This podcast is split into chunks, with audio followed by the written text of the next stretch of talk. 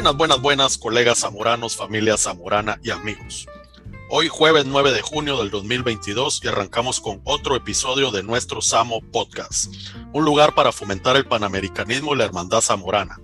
Dentro del staff de entrevistadores de hoy tenemos a los colegas Juan Carlos Vega, alias Baco 94 de Ecuador. ¿Qué tal, Juan Carlos?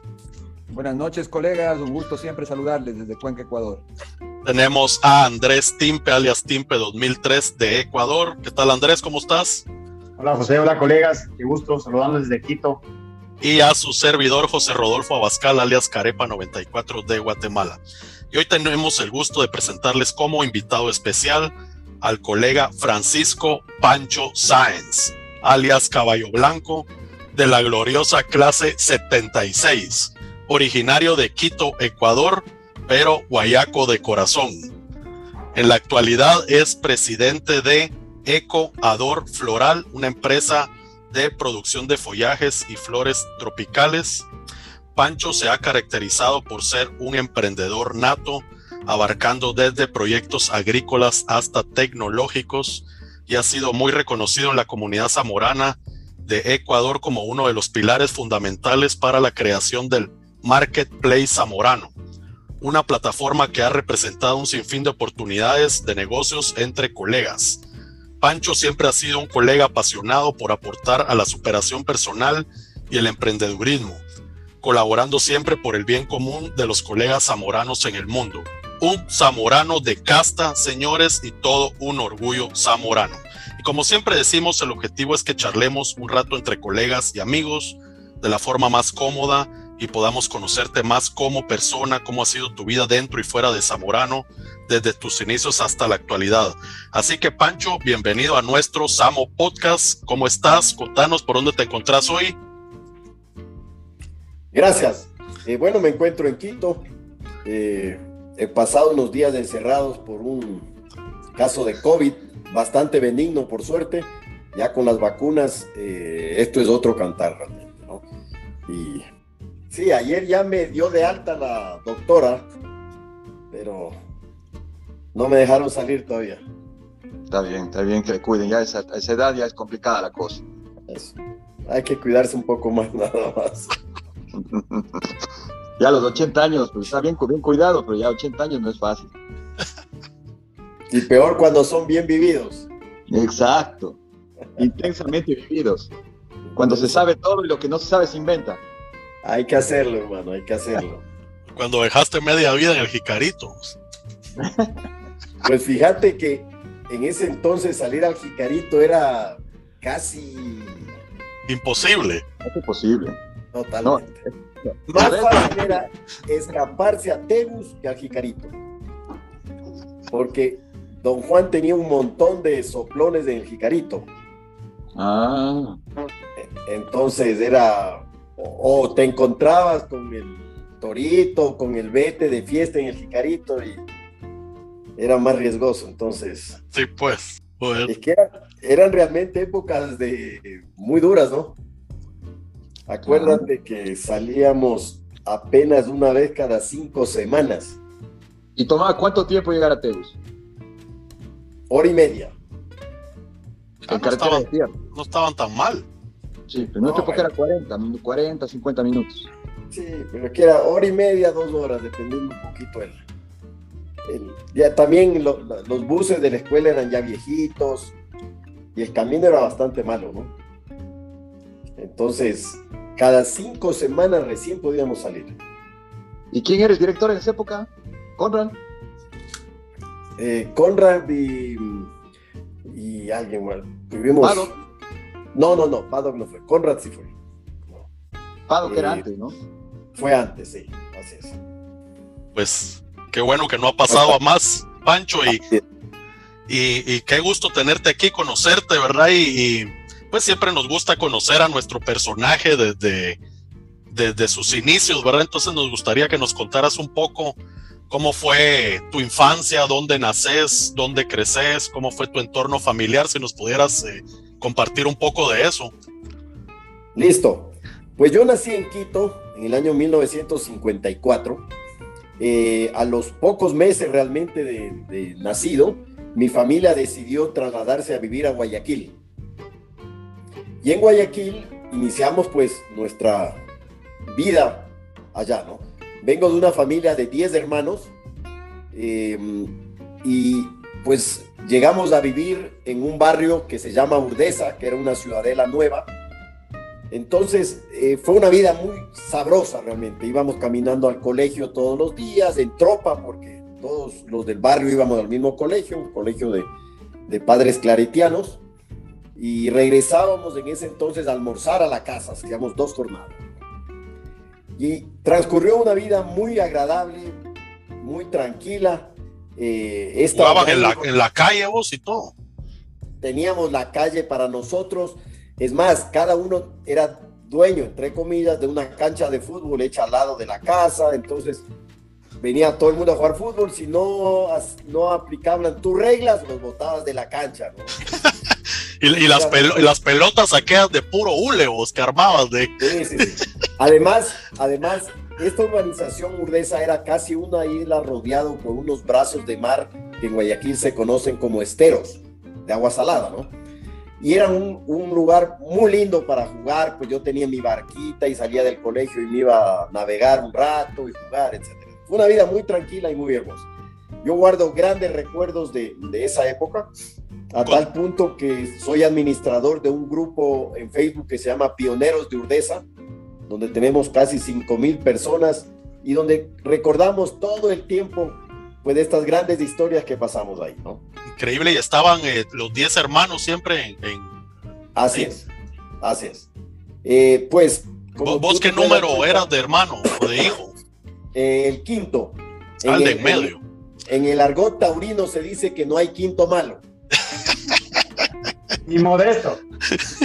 Entonces, eh, claro, como comprenderás, 10 hermanos no había cómo alimentar tan fácilmente, pues y tenían que trabajar mis padres, mi madre, y tuvimos una gran lección de vida viendo el trabajo que hacían ellos. En las vacaciones, que correspondían a los meses de enero, febrero, marzo, o febrero, marzo y abril, perdón, nosotros íbamos a pasar vacaciones en la hacienda que tenían mis abuelos, en un lugar que se llama Salcedo, una hacienda que se llama Naxiche. Un lugar también, ya esto era en la, altura, entonces un buen clima. Y realmente yo me crié mucho al lado de mi abuelo, que fue un gran fruticultor. Eh, aprendí a injertar desde muy chiquillo. Eh, yo ya cuando fui al Zamorano ya sabía injertar y muchas cosas agrícolas y trabajaba los tres meses de vacaciones con ellos en el campo. ¿Y qué frutas más o menos tenían o cultivaban? Él, producía ciruelas, peras, manzanas. Además tenía una colección de rosales maravillosa, maravillosa. Eh, justo ahora eh, estoy terminando de escribir una historia de la floricultura del Ecuador. Eh, desde antes de que nos convirtamos en un país exportador, mi abuelo y sus tíos y sus, hermanos, sus cuñados y hermanos y todo, ellos traían las principales rosas ganadoras en el Pasadena Rose Show en todos los años. California. Y importaban plantas de rosa de empresas como eh, en California, Continental y eh, de algunos viveros de Francia. Mi abuelo se había educado en Europa y sabía muy bien inglés y francés. Entonces tenía acceso a mucha información en ese sentido. Eh, entonces así pasó hasta que cumplí 15 años, mi vida. A los 15 años mi familia decidió regresar a vivir aquí. Y pues me vine para, para la capital y la familia nuestra adquirió un negocio que habían puesto los zamoranos aquí en Quito, que se llamaba La Maceta era un vivero y un almacén para vender plantas ornamentales y hacían el trabajo de paisajismo. Fue la primera empresa de paisajismo acá y vivero. Entonces eh, me uní mucho a ese trabajo que hacían mis padres y yo tenía dos eh, visiones para mi futura vida profesional. La una es la, era la arquitectura y la otra era la agronomía. Es más, empecé, una vez graduado en el colegio, empecé a estudiar arquitectura. Pero la universidad acá pasaba por un momento muy malo y un poquito me despeché de eso y mm, un día llegó el, Julio Pineda, que era el que tomaba los exámenes para el Zamorano, y él llegaba a la casa de un tío mío, Julio Fernández, de la clase 56, y pues me dijo, oye, vamos y toma el examen a ver cómo te va y todas las cosas. En ese entonces habían seis cupos para ecuatorianos. Más o menos se daba. ¿Seis cupos o seis becas? Seis becas, ¿no? Ajá. Seis becas. Eran tres para la sierra, tres para la costa. Y efectivamente, pues pasé el examen, tuvimos la entrevista, el hombre me vio que, que me gustaba la agricultura y pues me dieron la beca. Justo yo también había aplicado a una beca para arquitectura en Brasil, pero esa beca se demoró, entonces no quedó más que irme enganchado. Pero ya habías estudiado un año de arquitectura en Quito. No, empecé seis meses. Ah, estabas empezando. Sí, sí, sí. Y la, y la, cuando vos, bueno, vos fuiste creciendo en el ambiente agrícola por, así es, por tu abuelo, por el negocio que pusieron con tus papás y todo, ¿verdad? Y ahí fue donde vos eh, conociste de Zamorano o ya conocías por medio de tu tío, ¿cómo? Claro, te, digo esto aquí. Entonces, eh, mi abuelo, que era un gran fruticultor también acá en la sierra, recibió un par de veces visitas de Pópeno, eh, porque él tenía una hacienda en Patate que se llamaba Puña Pido, donde tenía una muy buena colección de las variedades nativas que habían de aguacate en ese entonces. Entonces tuvo la visita de Pópeno y a tal punto que mi abuelo sacó una variedad de limón Meyer enano que le bautizó con el nombre de limón Pópeno. ¿Ah, sí? aquí, quedó en algunas casas, hay, es una variedad eh, pequeña de máximo un metro cincuenta de alto, muy cargadora y de un limón muy sabroso. Entonces, en ese entonces, pues, eh, con esta relación, eh, mi tío escribió al Zamorano y aplicó, porque en ese entonces uno nada más pedía y, y se iba, ¿no? Y se fue al Zamorano en el año 54, cuando yo había nacido, y cuando él regresó, pues ya me encontró nacido acá, ¿no?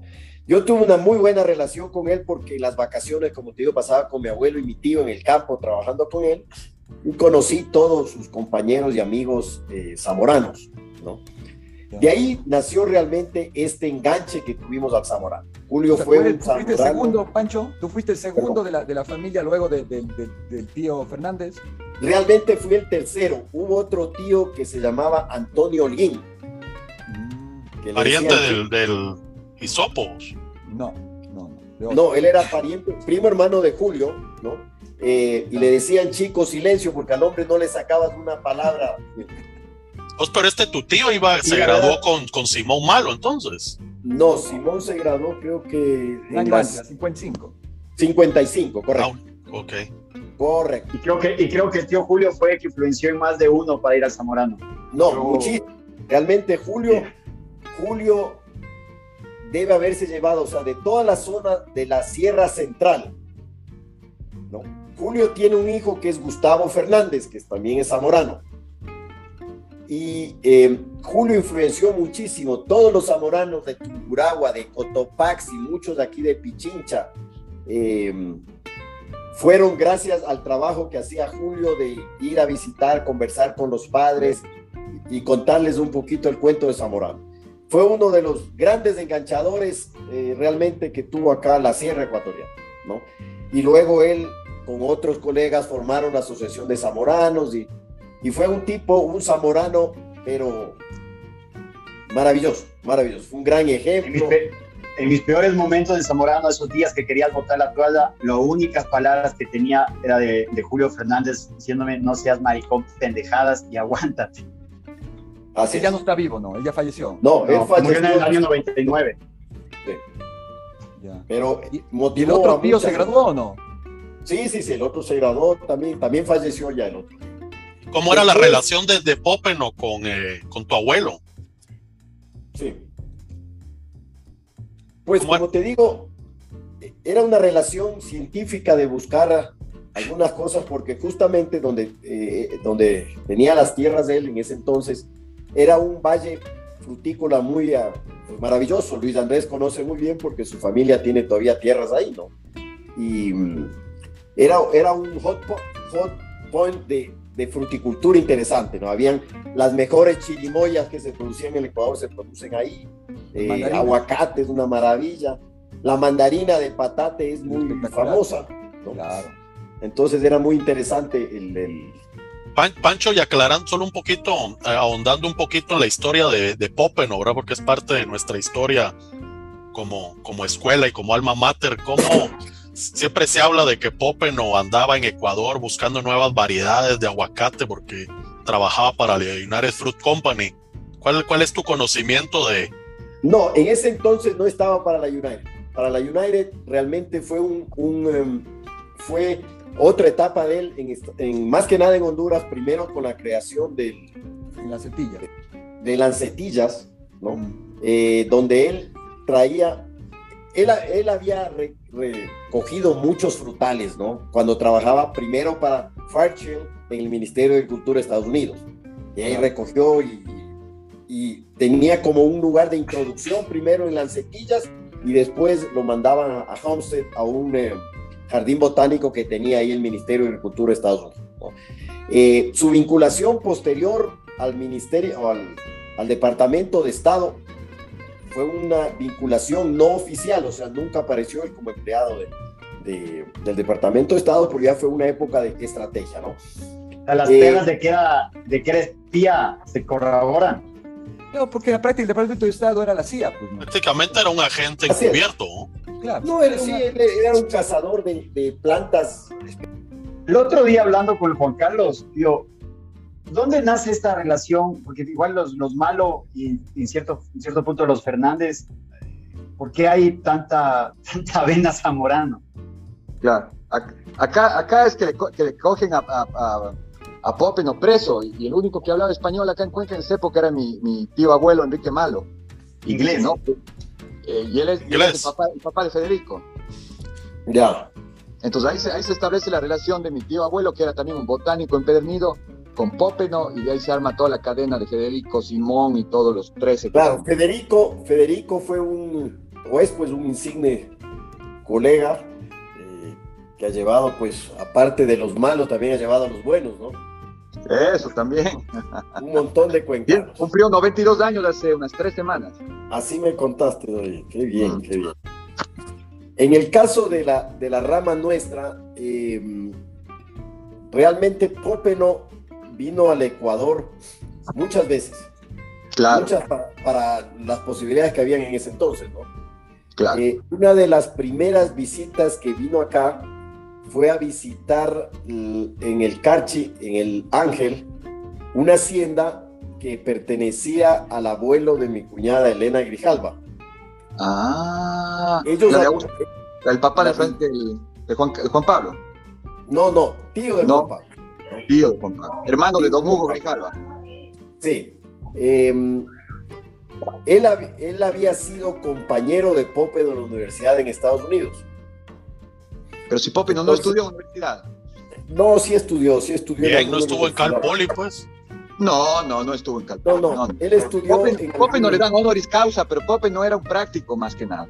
Sí, sí, sí, pero sí entró alguna vez a la universidad. ¿no? Pero no se graduó, no tenía ni pregrado. No, no, no, no se graduó. Creo que estudió en Wisconsin, creo. Eh, pero no se graduó, ¿no? Eh, y había sido compañero, entonces él vino a conocer la hacienda La Rinconada para un posible sede de Zamorano, ¿no? En el libro de Simón Malo está una foto justamente de los dos visitando ahí en, en el Ángel. Ah. Pero entre las visitas que hizo Popeno al Ecuador, eh, él vino muy interesado por algunos productos, porque Popeno era realmente un espía cazador de... De la Yuna de Fruit. Sí, no, no, antes, antes de eso, ah, cuando trabajaba... de Agricultura. Más que no, él trabajaba para el Departamento de Agricultura, pero estaba asignado al Departamento de Estado. Ah. Buscando plantas estratégicas para la guerra. O sea que sí era espía. Era espía, era espía. Él, él aquí, aquí, le meten preso diciendo que era espía peruano. Por eso que le meten preso aquí, no, no, no se entendían con él. Posiblemente, pero eh, él vino al Ecuador a buscar cinchona Claro. Vino a buscar aguacate porque él decía que los soldados podrían vivir varios días solo comiendo aguacates. Claro. Vino a buscar y hizo un levantamiento muy interesante sobre las caricáceas. Ajá, carica papaya, cari- claro. Carica Hizo Pentágona, que es del babaco. El babaco, el champuro, el chamburo. Estudio muy bonito, muy interesante. Porque él decía que una solución para las quemaduras, que era un gran problema en las guerras, era justamente la cáscara de las caricáceas, porque era un gran cicatrizante en caso de, de quemarse, ¿no? Entonces, y también vino por el caso de, de la EBE americana, pues porque ya en la Segunda Guerra Mundial los japoneses toman Filipinas, que era el principal productor de caucho natural, y posiblemente esa es una de las razones por la relación con los malos. Porque eh, él se metió justamente por Cuenca a buscar EBE americana, ¿no? Pero también la cinchona, porque mi bisabuelo, Federico Malo, era Claro. exportador de cinchona, acá en Balsay. Definitivamente.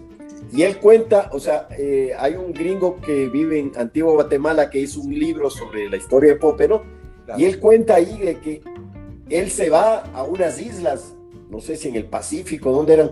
A robarle a los alemanes unos clones de cinchona que tenían más contenido de quinina. Ah, claro, del alcaloide. Claro, entonces eh, definitivamente la cinchona fue el, el- el producto estrella que vino a buscar Popeno al Ecuador, ¿no? Así es. Eh, luego regresa algunas ocasiones porque ya trabajando para Merck, en el Ecuador se producía mucho piretro Claro, y una de las haciendas más grandes de piretro justamente era la hacienda esta que te digo en, en El Ángel, Y eso es crisantemo, ¿no? es un crisantemo, correcto, ¿no? Y ahí se Me va- ahorraron, la pelu- me, ahorraron la, me ahorraste la pregunta del ignorante, ¿qué es? Hijo de Piretro. puta.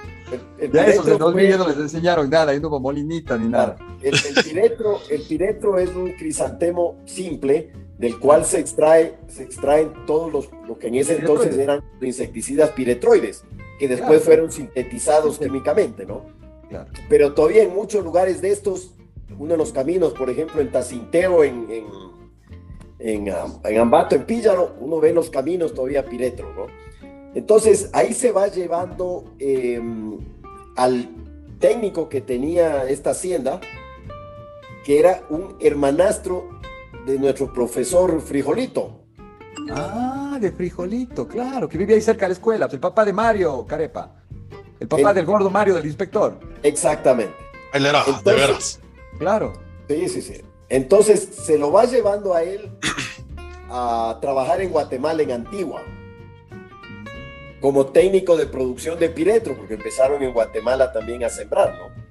Ya. Y el hombre se volvió realmente una eminencia eh, en frutales allá.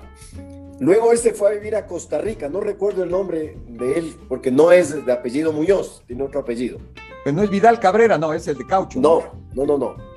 Y este hombre se convirtió en Costa Rica en una eminencia realmente en el tema de frutales, porque aprendió mucho con Pópeno y entonces era- él va llevando a su hermano Frijolito. al Zamorano y hubo otro hermano más que se llamaba Orlando. Orlando Muñoz.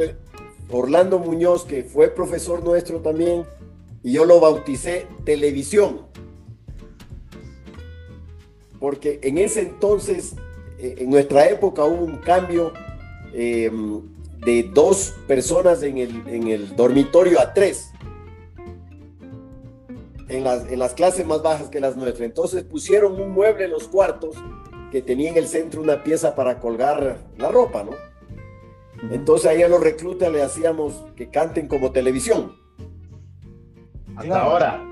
Nosotros teníamos también ese que iban, porque nosotros nos metían tres por cuarto, entonces ya no habían closets y había una cosa de madera en el centro. Exactamente. Ahí nació este sobrenombre que le pusimos de televisión. Pues el televisor famoso.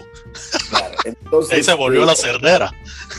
Y Orlando era, era un bolo completo, un buen tipo, pero era un bolo completo. Y yo no sé por qué razón don Juan le dejaba encargado como inspector. Ah, Y cuando don Juan se iba para España, se quedaba Orlando de, de inspector. Y, y los ecuatorianos teníamos que encerrarnos con doble llaves para que no nos venga a jalar Orlando para irnos a, a beber. Les, venía a jalar en medio de la noche pero ir a chupar. Sí, sí, sí, era terrible este.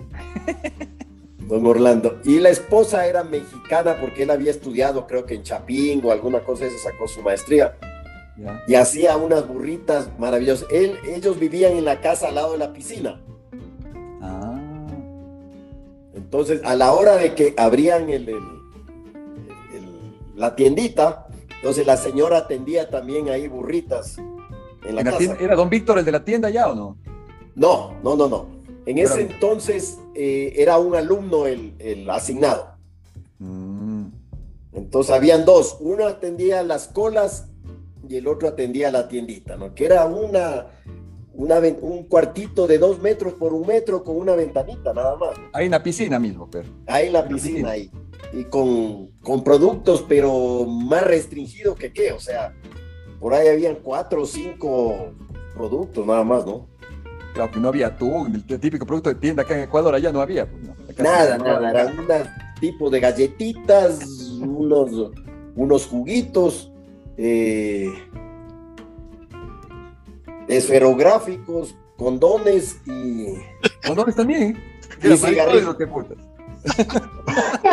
y Puro hombre nomás. Ya había, ya había industrialización. No, cigarrillos al por mayor, ¿no? Eso era base. Ah, y estampillas. Ah, estampillas para mandar las cartas. Claro, eso era, eso era vital. Claro. especiales, ¿no? Y unos, claro, y, y viendo toda esa situación, hay un libro que se llama El re- redescubrimiento de la naturaleza, hecho por una mm, escritora inglesa sudafricana que se llama Andrea Wolf, sobre la, eh, es una biografía de mm, Humboldt. Y es muy interesante porque describe toda la importancia del viaje de Humboldt en Ecuador. Claro. Y Humboldt se va llevando a Alemania realmente mucho conocimiento tanto de Venezuela, Colombia, Ecuador y Perú. Después de Humboldt vinieron muchísimas misiones eh, aleman- de alemanes y ahí es que nace todo el gran poderío de la industria farmacéutica alemana. En este libro se describe toda la, la- la etapa que tuvo Humboldt, por ejemplo, subió, imagínate, al volcán eh, Chimborazo, cargado de más de sesenta y pico de instrumentos de medición, casi todos de vidrio, a excepción del sextante, todos los demás eran equipos que tenían, y- bueno, el, el sextante también tenía elementos de vidrio, pero casi todos eran elementos tremendamente frágiles para manejarlo, como era para poderse generar las altitudes. Y Popeno, después de, perdón, Humboldt, después de su regreso al Ecuador, todo lo comparaba contra el Chimborazo. Entonces, eh, fue un impacto muy grande para él en ese sentido, ¿no? Entonces, eh, vino también a, a ver todas estas maravillas que se decía que habían en nuestros países. Y es muy interesante porque Ecuador es un país muy mega diverso debido a cinco grandes fuentes de biodiversidad que tenemos. En el Ecuador concluye el corredor biológico que se llama Chiapas-Chocó, que nace en el sur de México y termina en el Chocó colombiano y ecuatoriano, que es la región del noroccidente Pichincha y la provincia de Esmeraldas. Por lo tanto, todos los frutales, todos los hongos, todos los insectos que hay en ese corredor, hay en esta zona.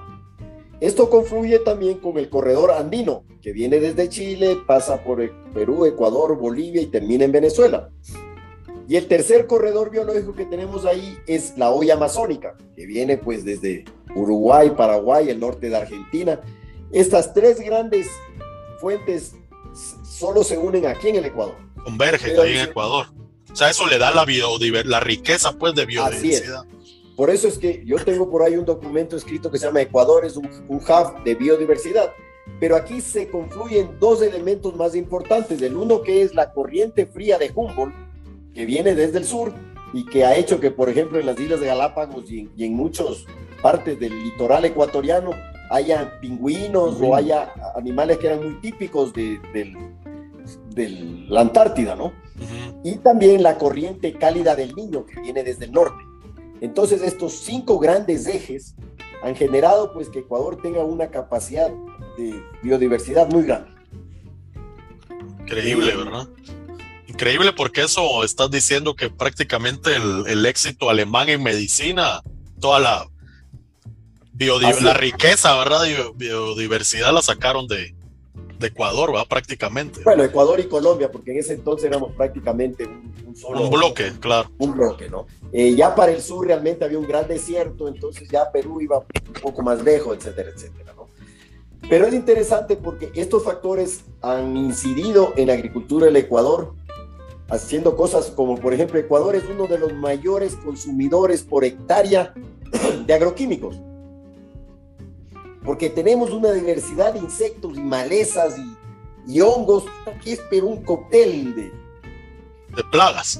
De plagas, terrible. Sí, pues. Además, cada vez tenemos menos marcadas las estaciones, por, los por lo tanto no tenemos ese verano fuerte que tiene Centroamérica que logra romper muchos ciclos, en cambio aquí lo Así es. Pleno verano te pega tres días de aguacero y te, te vuelve a, activar todo. Un, un, caso es la polilla guatemalteca de la papa. Claro. Claro, cuando llegó al Ecuador se encontró en su papayal acá. Y Yo no ya no regreso a Guatemala ni loco. Estoy en mi salsa, en el guacamole. Así le, le, pasó al Carepa también cuando vino a Quito y a Cuenca. Casi ya no quería volverse. Entonces, Pancho, y una pregunta, después de todo, de toda esta influencia de, de, haber mamado Zamorano desde chiquito, ¿cómo fue tu cómo, cómo fue ya llegar? O sea, yo siempre digo que la felicidad está cuando la expectativa, cuando la realidad alcanza la expectativa. Y esa es la clave de la felicidad, tener expectativas más bajas, buscando siempre la realidad. Entonces, ¿cómo fue después de tanto, de tanto escuchar Zamorano toda la vida, trabajar con el tío Julio toda la vida, saber de pobres, y, llega un día que ya estás ahí? Claro, ¿cómo, fue, ¿cómo fue desde el aterrizaje en el famoso Toncontín todavía con sus, con sus montañas? Bueno, la, verdad es que tuve una... Em, una vida muy interesante allá en el, en el Zamorano. Eh, pues no teníamos, eran muy complicadas las comunicaciones y todo esto, y como te digo, en ese entonces nosotros salíamos un sábado cada cinco semanas desde, llegábamos a Tegucigalpa a las nueve de la mañana y salíamos de Tegucigalpa a las cinco de la tarde. Eso era todo. Y teníamos derecho de dos fiestas por trimestre. Pero para las fiestas teníamos que tener invitación. Eh, cuando llegué allá conocí un par de, ecuatorianos que eh, habían sido conocidos de mis padres, eh, que estaban muy ligados al sector agrícola allá, porque los dos eran funcionarios de organismos internacionales del sector agrícola. Gustavo Gortaire y el ingeniero Uribe. Y nos atendían muy bien allá Tegucigalpa. Muy simpático, muy agradable la situación. Pancho, pero trasladanos un ratito a, la, primera llegada, a la entrada, a, los... ¿Te fuiste, te fuiste con otros compañeros o te ¿Quién, era tu mujer? ¿Cómo, cómo fue esas, primeras impresiones de Honduras? Bueno, me fui con otro compañero cuando llegamos a, a, Tegucigalpa, pues nos esperaba ahí don Juan Fernández, que era el inspector, ¿Ya? con unos dominicanos que estos eran un grupo de seis dominicanos de la clase 74, que para ellos había sido el viaje de la primera vez, como decía Pilar Ramírez, como fue profesor de algunos de ustedes. Ellos decían que primera vez que nos poníamos zapatos, primera vez que subíamos a un avión, primera vez que viajábamos, todo. ¿Ya? Y estos no, no regresaban de vacaciones nunca. Que se graduaban, sí, pues. Sí, sí, sí. Entonces, cuando, nos, cuando llegamos, tenían estos unos odios y unas eh, terribles. Entonces, eran unos recluteadores, pero del hijo de madre. ¿En qué, mes del año era Pancho? ¿En qué mes del año llegaste allá? Llegábamos en enero. Ya en enero. ¿Y con quién, con quién era que ibas? Eh, ¿Con quién de tus colegas? Con Patricio Granja, otro ecuatoriano. Ah. Se graduó Patricio también. Que comercializa balsa. Así es. Que procesa balsa, ya. Los, nosotros nos graduamos, los seis que llegamos nos graduamos los seis. Eh, entonces, empezó, bueno, eh, la recluteada era muy fuerte realmente, ¿no? Por suerte, yo llegué y me había escogido el cuarto en Morazán 1, el, el mejor cuarto del Zamorano, por cierto. Claro, yo eh, viví en Morazán 5. Y yo viví ahí el primer Discrepo. año. Lo mejor del mundo, por cientos razones. Entonces, yo viví ahí con César Herrera, Hijo, pajoncho. Pajoncho 74. César había sido, estudió en el mismo colegio que yo en Guayaquil, su hermano fue compañero mío y juntos fuimos miembros del equipo de judo de- del colegio, entonces éramos amigos. Pero no te reclutó vos. Algo me reclutó, pero era más, más suave la cosa. Benévolo. Este era otro personaje que debemos de entrevistar. Pajoncho es otro personaje. Pero, pero estos dominicanos eran terribles. ¿no? Me acuerdo de Francisco Terrero. Pucha, era un demonio el bandido. Un, un simpático colega que vive en Nueva York. Ah, de veras. Sería de reclutón, entonces. Pero mira, fue tan duro el, el recluteo y todas estas cosas que una noche de esas, eh, yo me había acostado a dormir a las 7 de la noche por ahí. Y nueve y media posiblemente o 10 de la noche sonó la campana. Yo había estado dormido tan profundamente que me desperté y salí a bañarme. Y me encontré con, con otro colega mío eh, de Belice, Rupert Smith, un, un beliceño que no hablaba nada de español prácticamente. Y los dos fuimos al baño y pasó don Juan. Y don Juan nos dijo, hombre, coñazo, vayan a dormir. Como pensamos que era parte del recluteo, nos bañamos y fuimos a hacer fila al comedor, los dos. Total es que él ve el reloj que él tenía y dice, pucha, son las diez y media de la noche. Son las diez y media. Creo que se me ha parado el reloj. Estuvimos esperando un rato que abran el comedor y nos dimos cuenta de que nada que ver, pues era hora era las diez y media de la noche, pero nos habíamos, traumado tanto por esto que regresamos a dormir tranquilamente. Pero ese era el calibre de los, de los, de las recluteadas y todo. Puta, vivían, se dormían traumados. Bueno, ya eso fue la primera semana, ya pasó el susto. Y pues de ahí sí a trabajar ya no había tiempo ni para nada, ¿no? No, ni para huevarse, ni para pensar en, en nada. Eh, Ni para llorar por la novia, ni nada. no, no, no, pues yo me había ido, yo me había ido enamorado con mi actual esposa. desde ¿Ah, sí? entonces. No claro. podemos contar las subidas al jicarito. No, no, no. Entonces, iba, eh, claro, todas las semanas era obligatorio una carta, ¿no? Que mandaba y la esperanza de que llegue una carta, una cosita por ahí era el- el- lo máximo que podía haber. O sea, eso era lo non plus ultra realmente. Pero no ponías, cuando estabas ya en segundo, no ponías a los reclutas a que hicieran la, la carta. No, no, no. Venga, poeta. en, en- en el primer año yo vine de vacaciones. Entonces resolvimos medio acabar, poner más suaves las cosas y ya, ya tuve más libertad en el segundo año ya. ¿no? Ah, bueno. Pero Ahora sí, eso, como preguntar a de Jicarito. entre, eso, entre eso, debo contarles una perra muy interesante. Teníamos un compañero, compañero mío que vivía dos cuartos más allá con, con Cecilio Jalil. Se, llama Raúl Mena, él es del Oro. Y Raúl fue muy enamorado realmente. Y él escribía todos los días una carta a la novia. Y le contaba que el cabo nos hizo sembrar cebolla cada 10 centímetros, cada 25 centímetros entre cada. Le dio en un curso de horticultura. Bueno, Interesantísimo Total, para la novia. imagínate, inspirada. Es más, le mandaba, le mandaba plata a la novia para que ella compre las estampillas y le escriba todos los, todos los días. ¿no? Eh, total es que a medio año mi compañero César Herrera tuvo que venir al Ecuador porque su padre tuvo un, problema de, de- del corazón y se vino. Y de regreso pues nos fue llevando algunas cosas, ¿no? Entonces llega al rato, llega Raúl a mi cuarto, me dice, mira Pancho, me dice, mi negra me ha mandado este reloj, este guacho, mira qué belleza. Ya digo, qué lindo, hermano, qué chévere. Y esto es dulce y todo bien. Al rato se puso a leer la carta, pues, y la otra le decía que ya, amor de lejos, de amor de pendejo y toda la pendejada. Y al rato llegó el man al cuarto y tiró el reloj al suelo. Este y tal, dice que van, aguántate, hermano, que yo no tengo guacho, regálame a mí. Y ahí finiquitó el, el cuento del curso de, de horticultura de, de Raúl. Los dulces se los mandaba el nuevo novio. vos. No que sé, pero la verdad es que con él salimos la siguiente fin de semana a Tegucigalpa y habíamos conocido unas chicas en el, en el rodeo que hubo en el Zamorano. Entonces fuimos a visitar a estas chicas, eran tres hermanas. Y pues la mamá muy simpática, el padre había estado alguna vez en el Ecuador y nos dijo, vea, aquí hay eh, un cuarto atrás, el cuarto de empleada realmente, ¿no? Y nos Ah. dijo, aquí hay dos camas y se los podemos dar a ustedes a que cuando salgan vengan y tranquilamente. Eran eh, tres hermanas de, de apellido Tibó.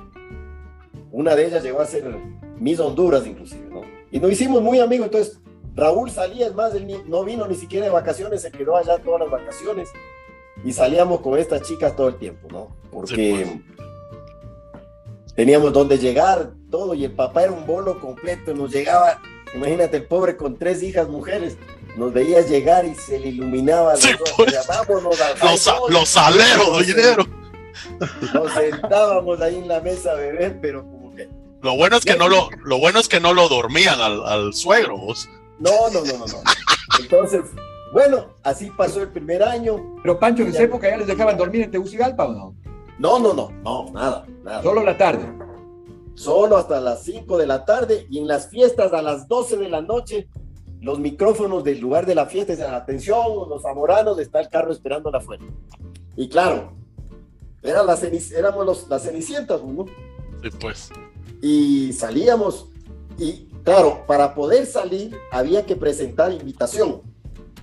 Entonces yo me inventé, me compré una, habían esas para hacer sellos de caucho de palabras de letras sueltas.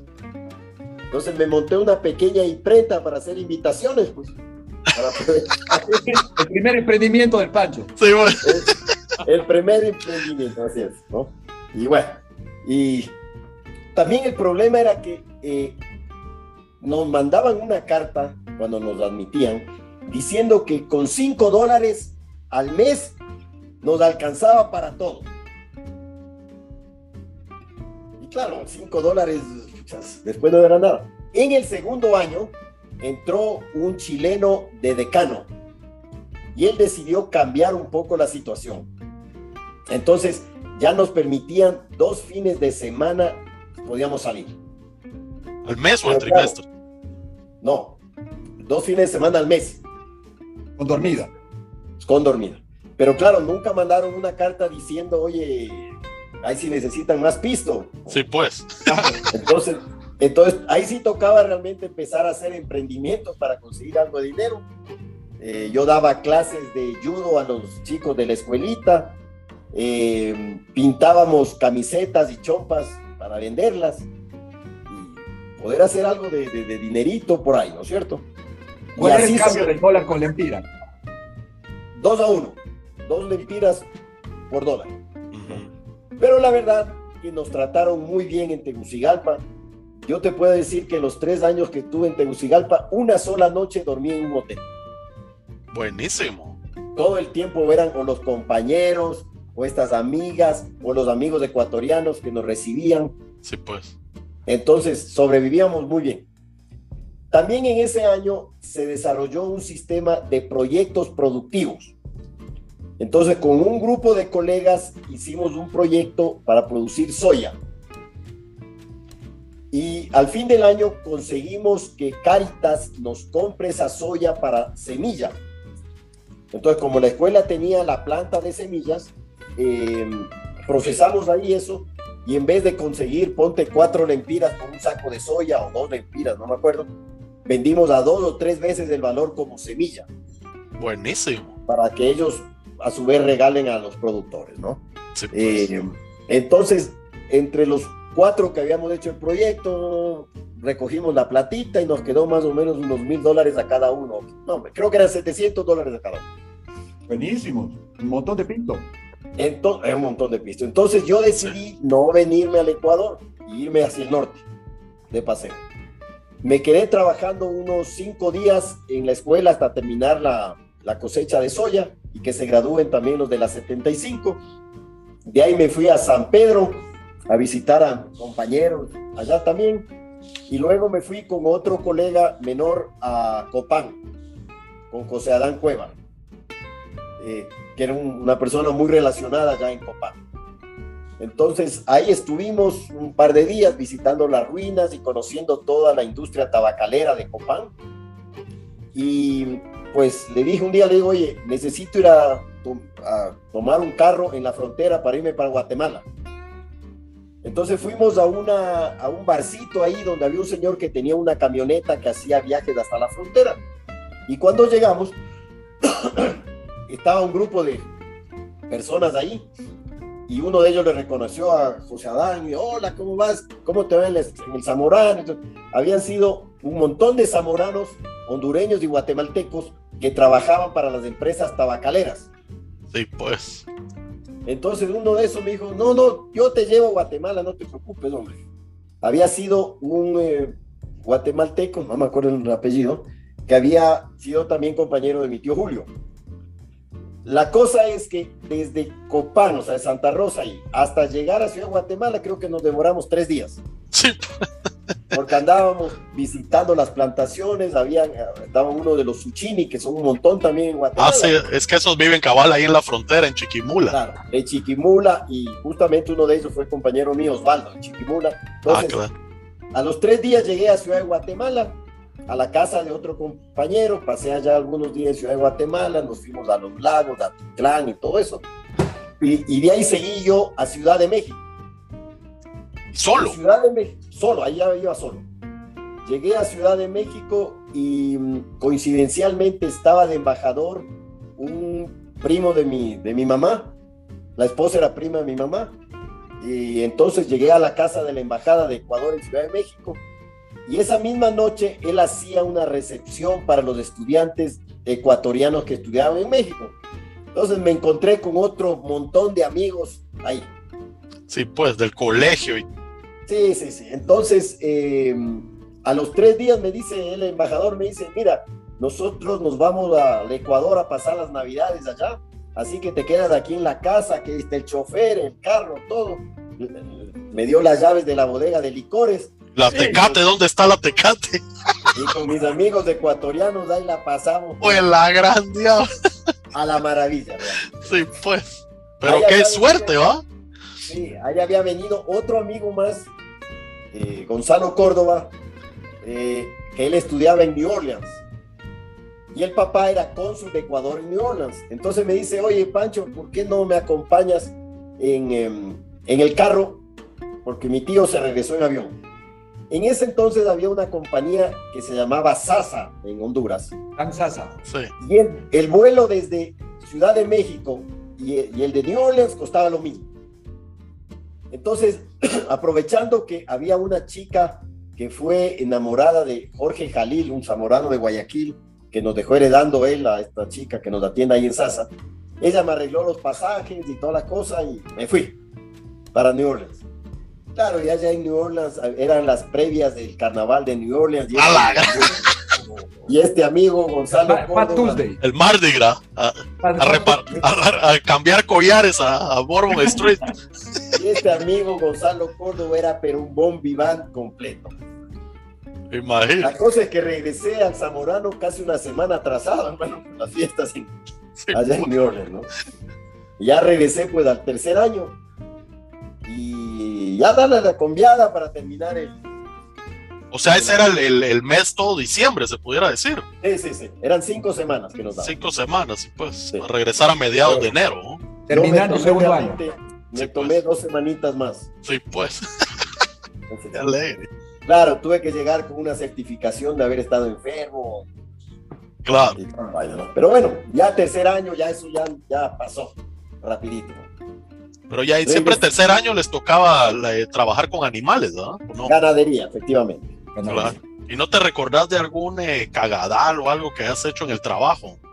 Ahí en los módulos de trabajo. eh, la verdad que yo no, a mí no me gustaba mucho el tema de cuidar animales. Entonces, cuando eran las noches de, de parto de cerdo, cambiaba con algo. ya, Pero me gustaba mucho procesamiento de alimentos. ok. Y por una situación de que el, el- el profesor Revilla tuvo que viajar, me quedé hecho cargo de la planta de lácteos. Y fue una gran experiencia realmente que tuve ahí. Y también otro tiempo estuve a cargo de la planta de, de, de embutidos de carne. ¿No? ¿Ah? Y realmente me entró mucho gusto por el, por el área de alimentos y pudo haber sido una buena salida, pero no, no, no se dio. ¿Nunca se te fue la cuchara ahí en- entre la embutidora? Bueno, ahí lo que se hacía era que en ese entonces no había el, la, la tiendita para los profesores, ahí, sino es que los profesores hacían su pedido semanal de cosas y nosotros teníamos que preparar la canasta para cada profesor. Entonces, yo la tenía muy cogida con don Juan Fernández, el inspector, y a él le encantaba el queso de chancho que es un- una cosa que se hace con todas las carnecitas y las, y las gelatinas de la cara del chancho. Entonces, claro, a este échale dos ojos y al otro que pedía las hamburguesas échale tres testículos de Realmente con... y- y- y- oye, esta vez fue el queso de chancho una delicia. Me parece bien. Claro, no sabía que le habíamos echado un par de... de baños. La verdad que no Pancho, y, y- Abedillo ya estaba por ahí. Sí, Abedillo ya estaba ahí. Eh, Abedillo era un tipo, pues, eh, muy metódico. Jovencito, Jovencito. ¿no? Y él, Ya. entonces, eh, en un momento él me pidió que le ayude a preparar una clase. Y me dio las llaves del laboratorio. Sí, Y pues. aprendí, oye, y aprendí tanto contabilidad que después yo regresé a Zamorano porque le doné un sistema de contabilidad a Zamorano. Y uno de los problemas que tenían era la famosa contabilidad de costos. Y un día me llama aquí un colega, me dice, eh, oye, tengo, le escribí a- al profesor Abedillo a hacerle unas consultas sobre el tema de contabilidad de costos. Y le dijo, mira, habla con Francisco Sáez, que es el gurú de la contabilidad de costos. Entonces, yo había tomado unos cursos en INCAE de costeo basado en actividades. Entonces, cambiamos un poquito el modelaje que utilizaba típicamente Abedillo para las SAMO empresas en el tema de costos, ¿no? Y discutimos una semana completa con él, pero duro y parejo, ciertos elementos de costeo, ¿no? Eh, porque cuando tú manejas costeo basado en actividades, tú comienzas a generar mucha información sobre el tema de ineficiencias de la empresa, porque dices, mira, si este, este proceso cuesta tanto y a ti te cuesta diferente, eso no puedes ponerlo en tu costo, eso es eficiencia o deficiencia administrativa. Claro. Entonces, realmente en ese entonces se hablaba todo lo que se llamaba el full cost, todo cargabas al costo, y no era así. Habían costos directos y costos indirectos, y los costos indirectos tenían un- unos niveles de máximos tolerables y el resto era eficiencia o ineficiencia administrativa. Y el hombre lo entendió muy bien, muy bien, porque Abedillo era un tipo brillante, ¿no? Entonces, eh, le salvé a un montón de colegas, pero efectivamente nunca pudo prunear a uno solo a Abedillo en esos 12 meses. Increíble. Debe haber sido una gran frustración del hombre. Pero así fue, ¿no? Bueno, ya regre- de regresado para acá, pues. Pero eh, cuente, Pancho, antes de que regrese, ¿cómo fue el día de la graduación? ¿Se fue tu, familia para allá? ¿Cómo fue esa, esa caminada en No, no, no, en ese entonces era muy difícil. Primero costaba, un pasaje a Tegucigalpa costaba cualquier cantidad de plata. Era muchísimo dinero, o sea, Era una travesía dólares. ese viaje, ¿no? dos mil dólares cuando los dólares eran dólares. ¿no? Claro.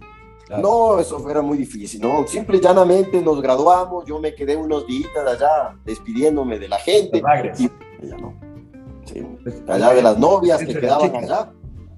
Ya regresé, ¿no? En esa, eh, en esa época, antes de graduarse, generalmente, eh, yo, yo, yo siempre he sentido que a medida que va, o sea, dependiendo de las generaciones o las etapas, las expectativas o las tendencias a futuro después de Zamorano han ido cambiando para los graduados. Ustedes en el 76, ¿qué tenían de, de- de- de ilusión, de anhelo para, para, para hacer después?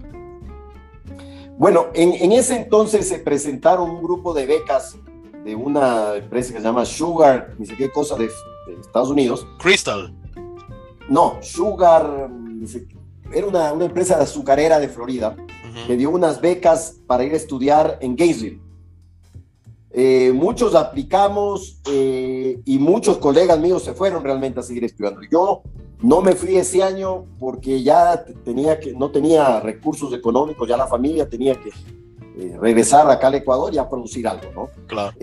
entonces yo regresé al Ecuador y pues regresé a trabajar con mis padres en el negocio de jardinería, ¿no? Ya. pero a los pocos meses me contrataron